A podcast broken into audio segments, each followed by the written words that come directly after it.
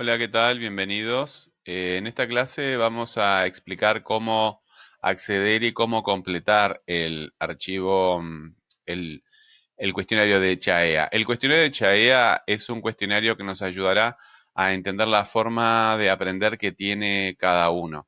Al entender la forma que cada uno eh, este, aprende, eh, eso también nos ayuda a evaluarlos, ¿verdad? Esa es la importancia. Además de que al conocer nuestra forma de aprender, eh, nos, permite eh, desarrollarla, ¿verdad? Y equilibrarla con, otras formas de aprender. Además de eso, este, bueno, eh, ¿dónde está el archivo Chaya? Si ustedes van a, a cualquiera de, los, de las clases en el canal de YouTube, debajo de la ventana van a encontrar las pautas que siempre repito en la clase, que están puestas aquí, léanlas, están actualizadas. Y el 26, el viernes pasado, 26 de junio de 2020, las actualicé.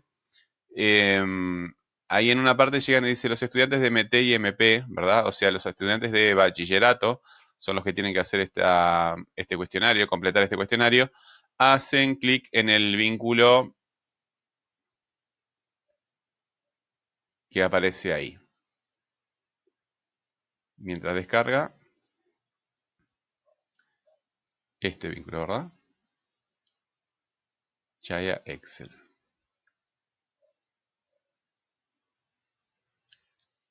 Aguardamos mientras llegamos porque la carreta está en subida. Bien. Eh, aquí, mientras se descarga, este, se puede apretar igual, pero se puede dar clic igual pero quiero que lo vean. Eh, aquí hay un icono para descargar. No sé qué sistema operativo están utilizando ustedes. Yo estoy utilizando este Windows, eh, eh, estoy utilizando Chrome ahora, y, pero supongo que en, en, otras formas, este, en otros dispositivos, será diferente. Pero el procedimiento, este, dudo que pueda cambiar demasiado.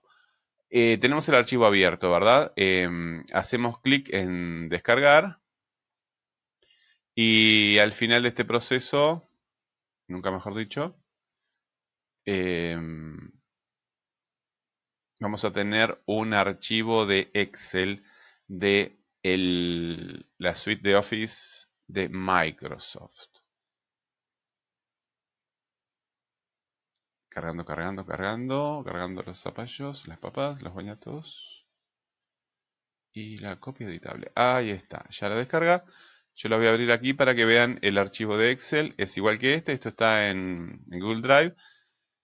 Y este, lo que tenemos acá es un archivo de Excel que lo vamos a abrir. ¿Verdad? En Firefox aparece una flechita por acá. Este, son distintos cada uno de los este, de los navegadores te da una interfaz ligeramente distinta, pero este, hay que adaptarse a lo que uno se enfrenta. En el, como yo no uso celular, no tengo celular, no sé cómo serán los celulares, pero este, el celular tiene que tener este, la suite de Office, ¿sí? algún tipo de, Office eh, que tenga hojas de cálculo tiene que tenerlo. Si no, tu celular no tiene este, esa posibilidad, tienes que buscar algún dispositivo, computadora, tablet o lo que encuentres. Eh, los profesores en, la escuela te podemos ayudar con eso, ¿sí?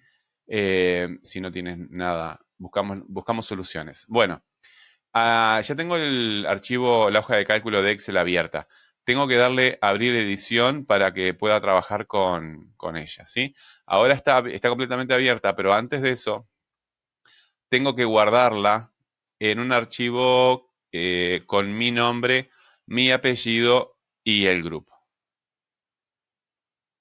Voy a buscar una, carpeta cualquiera que, esté disponible para, para eso.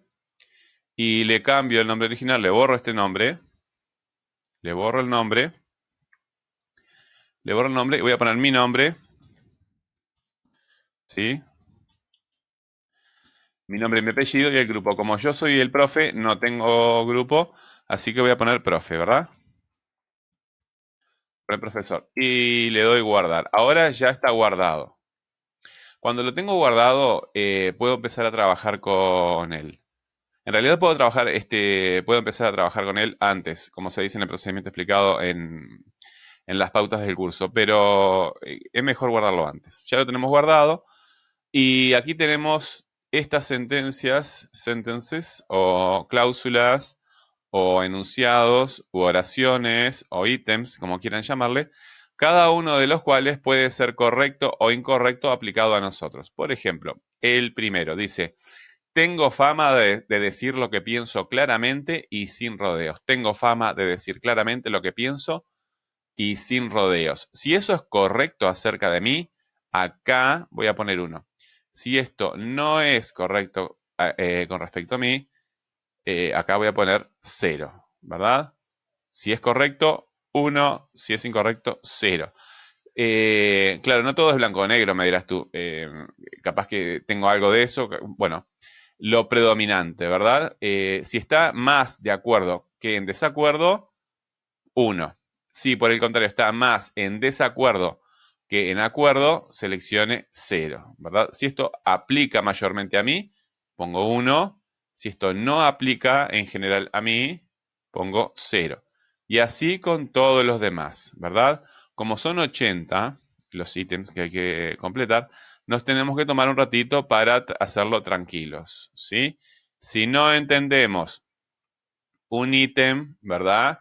Podemos guardar, ¿verdad? Para, no perder lo que tenemos hecho, guardar acá y este, hacernos una idea de lo que se aparece alguna palabra, este, consultamos, preguntamos, em, estamos seguros de lo que hacemos. ¿Por qué es importante hacer bien este, este cuestionario? Por lo que decía al principio de la clase.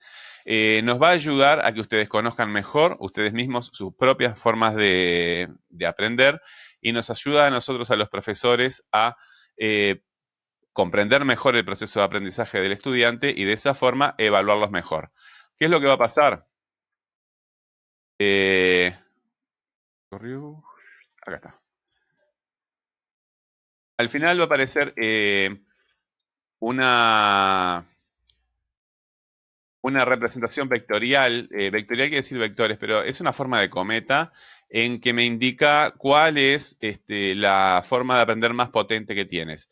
Por ejemplo, si te sale que tienes aprendizaje activo como la forma más potente, sos una persona que se mete en situación, no importa, no le interesa mucho la teoría, va y hace y a medida que, va ganando experiencia, va, aprendiendo. Le gusta meterse en la situación, sale a bailar, ¿verdad? Sin saber bailar, sin conocer la música y con el tiempo este, encuentra la, la vueltita a la cuestión. Eh, en el baile, ¿verdad? Eh, hay otros que se sientan un poquito afuera, ¿verdad? En, la periferia y observan. Bueno, esos son los que aprenden reflexionando, observando. Hay otros en el intermedio, no, todo, no, es todo así tan puro, ¿verdad? Pero eh, esto se va a presentar así de la forma más sencilla. los, este, los reflexivos observadores se sientan y observan y aprenden de esa forma.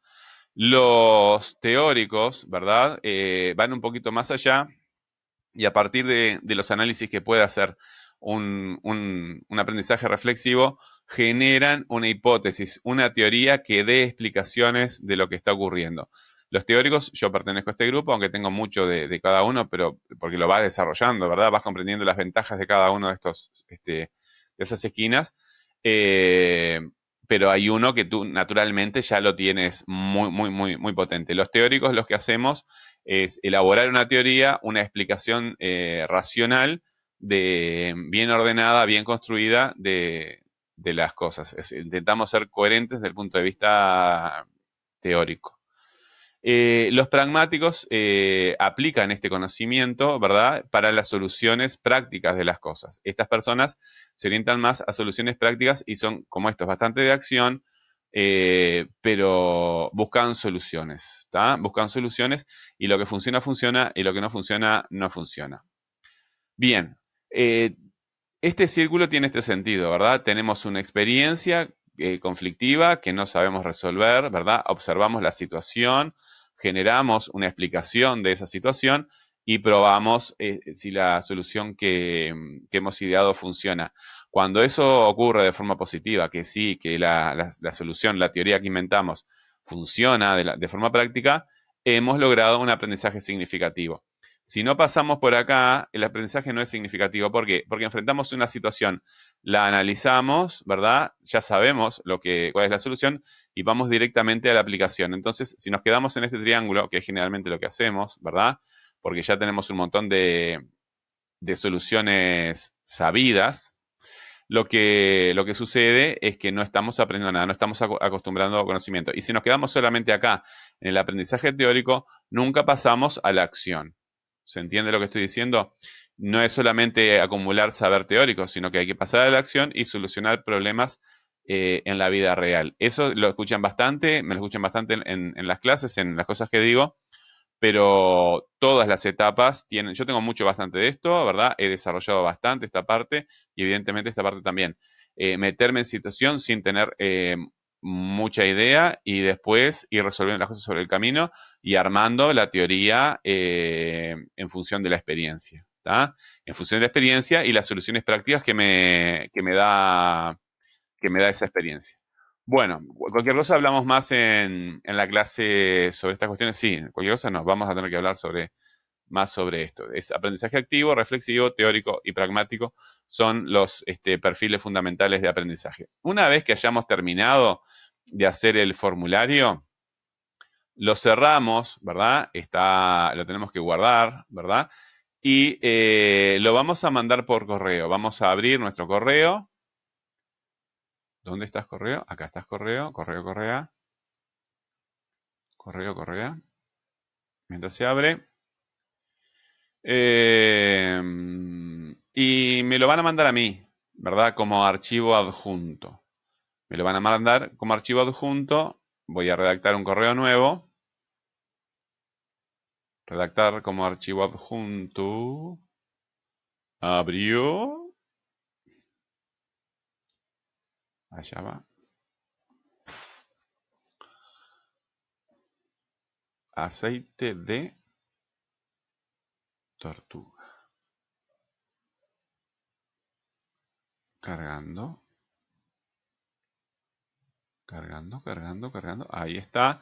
Bueno, para Alconatus, que es mi, correo, le voy a mandar un mail. Y en el mail pongo eh, el nombre del estudiante, mi nombre, Hugo Correa, ¿sí?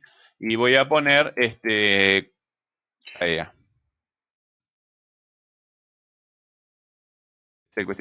Lo voy a mandar entonces como archivo adjunto.